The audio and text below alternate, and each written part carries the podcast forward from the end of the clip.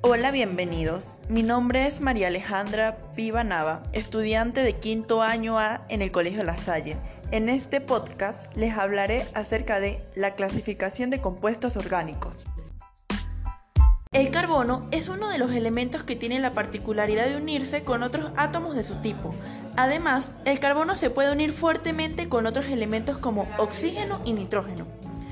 Forma parte central de un número enorme de compuestos que tienen propiedades que los distinguen y se han clasificado en grupos de acuerdo a su composición química.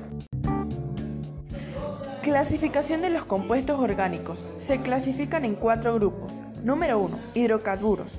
Compuestos orgánicos que contienen carbono e hidrógeno. Los hidrocarburos se subclasifican en tres subgrupos. este, alcanos. En la vida diaria los encontramos en gases combustibles, encendedores, disolventes y remodeladores de pintura y pegamento. Constituyen a la materia prima para la elaboración de gran cantidad de variedad de compuestos orgánicos y sintéticos como glucosa, aceite, petróleo, proteínas. Número 2 de este subgrupo, alquenos. Se utiliza entre otras cosas para obtener el plástico polietileno, también para obtener alcohol etílico, que es el utilizado en las bebidas alcohólicas. Número 3 de este subgrupo, alquinos. Entre otros usos está presente en algunos fármacos citostáticos, que se utiliza para el tratamiento del cáncer, para patologías infecciosas, entre otros. Seguimos con los compuestos de carbono. Número 2, oxigenados. Compuestos que contienen enlaces de carbono y oxígeno, alcoholes.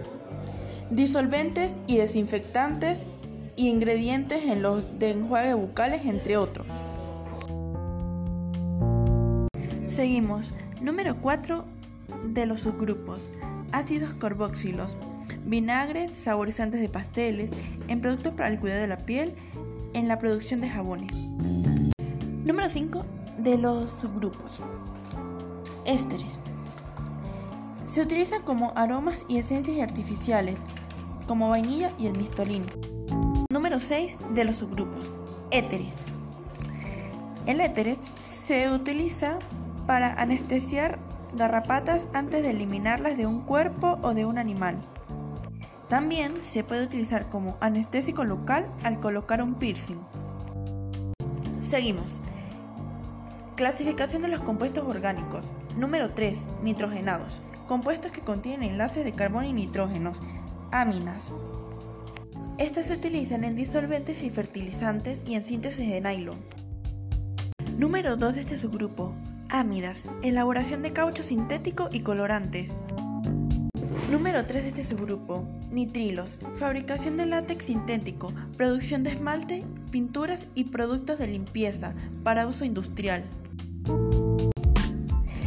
Y para finalizar esta clasificación de compuestos orgánicos, halogenuros, compuestos que contienen enlaces carbono y halógenos.